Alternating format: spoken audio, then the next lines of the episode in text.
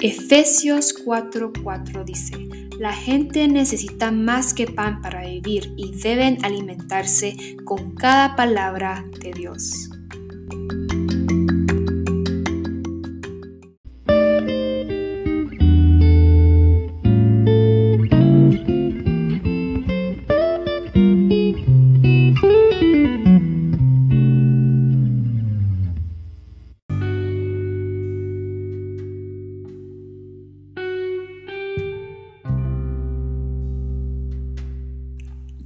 La verdad te transforma.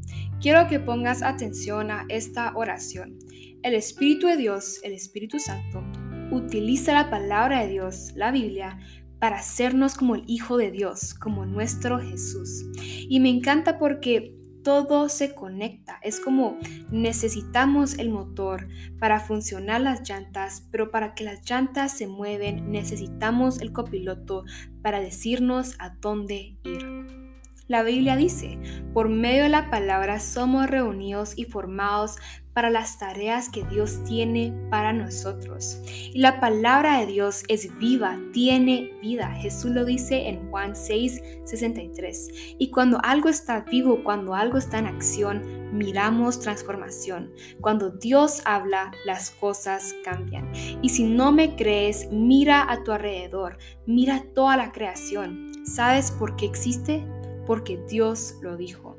Y Santiago señala, Dios decidió darnos vida por medio de la palabra de verdad para que podamos ser lo más importante de todas las cosas que Él hizo. Y la palabra de Dios genera vida, crea fe, produce cambios, asusta al diablo, realiza milagros, sana heridas, edifica el carácter, transforma las circunstancias, derrota tentación, infunde esperanza, limpia nuestras mentes, hace que las cosas existen garantiza nuestro futuro para siempre. En otras palabras, no podemos vivir sin la palabra de Dios. Y la palabra de Dios es el alimento espiritual que debes tener para cumplir tu propósito. La Biblia es como incaparina la incaparina nos ayuda a crecer y nos da proteína. La Biblia nos da fortaleza y crecimiento espiritual. Algunos estarán diciendo, bueno Sara, entendemos la importancia de la palabra de Dios, pero ¿cómo permanezco en Él? En la historia de la humanidad nunca ha habido tantas Biblias impresas como el día de hoy, pero no todas están en práctica. Y te pregunto, ¿Sabes qué dice la palabra de Dios? ¿Meditas en la palabra de Dios? ¿Te dedicas a la palabra de Dios? Y muchos creyentes sufren desnutrición espiritual. Como les dije antes, imagínense que la Biblia sea como incaparina. Si no nos llenamos de esa proteína, entonces, ¿cómo vamos a poder fortalecernos? ¿Cómo vamos a poder estar, entre comillas, saludables? Jesús dijo, si ustedes permanecen en mi palabra, serán verdaderamente mis discípulos. Y permanecer en la palabra de Dios implica tres acciones. Primero, debes aceptar su autoridad. La Biblia debe llegar a ser nuestro compás, en la que confiamos como guía en el consejo que escuchamos para tomar decisiones sabias y la referencia para evaluar todo en nuestra vida. La Biblia debe ser la primera y la última palabra en nuestra vida y muchísimo Muchísimos de nuestros problemas ocurren cuando no vamos al sitio correcto. Y déjenme explicar mi analogía. En vez de ir a netflix.com, decidimos ir a 123movies.com o pedritospelicula.net y preferimos ir a sitios pirateados pensando que la manera correcta, la manera fácil. Ah, pero cuando se nos mete el virus nos damos cuenta que lo mejor era ir con lo seguro. En otras palabras, cuando fundamentamos nuestras decisiones basadas en factores de autoridad no confiables como la cultura, por ejemplo, cuando decimos cuando decidimos una acción porque todos lo, hacen, entonces yo también lo voy a hacer. En la tradición, cuando decidimos hacer algo porque siempre lo hemos hecho así. En la razón, cuando justificamos nuestra decisión diciendo es que parecía lo lógico. Y en la emoción, cuando decidimos una acción porque sentíamos que era lo correcto. cuando en realidad lo que necesitamos es una norma que nos guíe en la dirección correcta. Y solo la palabra de Dios puede lograr eso. Solo la, la Biblia y la palabra de Dios es un sitio confiable. La decisión más importante que puedes tomar hoy es resolver quién es la autoridad absoluta de tu vida y escoge la Biblia. No escoges la cultura, no escoges la tradición, la razón o la emoción. Y cuando viene la hora de tomar una decisión, lo primero que debes preguntarte es, ¿qué dice la Biblia? En vez de decir qué dice la cultura, qué dice mi corazón, qué dice la tradición. Y hace unos meses me pasó que eh, en ese... Me pasó algo que en ese momento me dejó muy intranquila, me entró un poco de ansiedad y me comencé a estresar. Pero después vi mi Biblia en mi escritorio y dije, ahí va a estar mi respuesta. Y no estaba acostumbrada a hacerlo así, a buscar mi respuesta en la Biblia, pero cuando la comencé a leer, cuando comencé a encontrar los versículos que necesitaba, no les puedo explicar la paz y la solución perfecta que me dio. Segundo punto, debo asimilar su verdad. No basta con solo creer en la Biblia, debes llenar tu mente con ella para que el Espíritu Santo pueda transformarse con la verdad. Y hay cinco maneras de cómo lograr esto. Primero, Recibe la palabra de Dios cuando la escuchas y la aceptas con una mentalidad y actitud receptiva.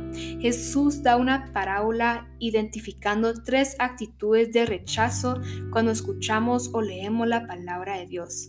Primero, Puede ser que tienes una actitud cerrada al recibir la palabra de Dios y Jesús lo compara como una tierra dura porque no deja que siembres Puede ser que tengas una mente superficial. Jesús se refiere a esta mentalidad como una tierra no muy profunda.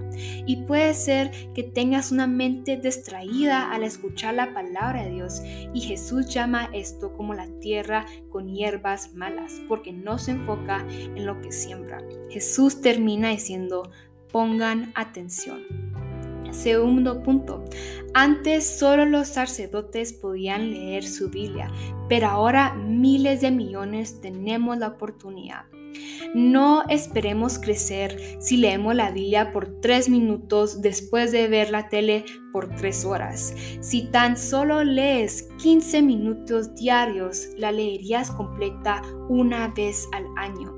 Y estoy segurísima que tienes 15 minutos al día que puedes usar para dedicarle a leer tu Biblia. Y si dices, es que yo estoy ocupada, abrí tu configuración de tiempo que pasas en las redes sociales y miraremos qué tan ocupado estás. Y da pena que pasamos horas y horas en redes, pero alegamos por 15 minutos como mínimo a pasar el tiempo más importante. Escuché un TED Talk que decía, si no te da tiempo para hacerlo, no es una prioridad. Y yo he escuchado y yo he sido esa persona que dice, es que yo paso mi tiempo con Dios y a la misma vez más empolvada la Biblia no podía estar. Si Dios es tu prioridad, busca tu tiempo para estar con Él. Tercero, no solo hay que leer nuestra Biblia, sino estudiarla. En mi clase literatura de inglés hay una teoría llamada The Iceberg Theory. Y un iceberg es un pedazo enorme de hielo encontrado en pedazos de agua muy fríos. Fue lo que partió el Titanic en dos pedazos. Y esta teoría explica que el iceberg solo se le mira una puntita pequeña en la superficie. Lo que no sabemos es el tremendo tamaño debajo del agua. Así es exactamente como leer tu Biblia. Puede ser que tú mires un versículo como esa puntita de hielo, pero cuando investigas, cuando te metes debajo del agua, descubres muchísimo más. Ahí es donde está lo emocionante, lo maravilloso. Santiago 1.25 nos habla un poco más de eso. Y hay miles de plataformas que te ayudan a entender lo que lees, que te ayuda a disfrutar la Biblia, que te ayuda a navegar debajo de ese iceberg enorme. Si quieres que te ayude a encontrar uno, me puedes escribir a mis redes sociales y te puedo ayudar a encontrar uno que te, que te guste, uno para tu edad, para eh, tu género, así tú, tú lo disfrutes y pases un increíble tiempo con Dios. Y cuarto punto, la cuarta manera de permanecer en la palabra de Dios es recordándola. Tu memoria es un regalo de Dios y tal vez piensas que no tienes una buena memoria, pero si te recuerdas millones de ideas, verdades, hechos y cifras, tú recuerdas lo que es más importante para ti. Si consideramos revelante la palabra de Dios, le dedicaremos tiempo para recordarla. Pero ¿para qué tengo que recordar? Te ayudará a resistir tentaciones cuando estás en momentos en punto de cometerlos, a tomar decisiones sabias en el momento, a compartir tu fe con otros. Tener en mente la palabra de Dios es como estar listo para la batalla. Estás listo para enfrentar lo que sea con la ayuda de Dios. Y de experiencia les digo que esto es tan, tan importante. Y me ha pasado que alguien me comienza a preguntar de mis creencias o compartir algún conflicto y tengo que estar lista para dar mi mini predica, para llenar su corazón de Dios. Pero para lograr eso tengo que estar segura de la palabra y tener claro en mi mente lo que estoy diciendo, tengo que tenerlo en memoria, tengo que estar lista para cualquier momento sacar este versículo, sacar este, es lo que Jesús dijo, lo que Dios dijo, lo que esta persona dijo y tener, es como estar jugando un... Em, jugar uno, en donde tenés que estar lista para poner cualquier carta, para jugar el juego y estar listo para ganar. Y esto nos ayudará muchísimo cuando miraremos nuestro último propósito. La última, quinto punto es la manera de permanecer en la palabra de Dios es reflexionar. Y la Biblia lo llama meditación, pero para muchos esa idea significa tener nuestra mente en blanco pero la meditación cristiana es totalmente lo contrario. Consiste en concentrar el pensamiento, exige esfuerzo. Eliges un versículo y la reflexionas una y otra vez. Escuchas una canción de alabanza y la reflexionas una y otra vez. Escuchas una predica y la reflexionas una y otra vez. Y el tercer punto es debo aplicar sus principios. Y es completamente inútil recibir, leer, investigar y reflexionar la palabra de Dios si no la pones a práctica. Debemos llegar a ser hacedores de la palabra, debemos vivir cada día permaneciendo con Dios. Y como les he dicho en el podcast anterior, ser cristiano no es fácil porque Satanás está luchando intensamente para desviarte, para darte un pequeño empujón, para arruinar tu compás, para darte un sitio equivocado, para aburrir tu mente, pero para meterte en tentaciones para darte miedo, quitarte esperanza, desviarte de tu meta principal. Pero Jesús dice, todo el que me oye estas palabras y las pone en práctica es como un hombre prudente que construye su casa sobre la roca. También dice, ahora que sabemos estas cosas, serán dichosos si las ponen en Y para terminar, quiero explicarles la razón de cómo se llama este episodio, Transformados por la verdad. Cuando ponemos en práctica la palabra de Dios, va a ser difícil, incluso doloroso, porque estamos dejando nuestra vida vieja atrás, ya que la verdad nos libera. La palabra de Dios es libertad para vivir con Él. La palabra de Dios saca a la luz nuestros motivos, señala nuestros defectos, reprocha nuestros pecados y espera que cambiemos. Como dijo D. L. Moody, la Biblia no fue dada para aumentar nuestro conocimiento, sino para cambiar nuestra vida.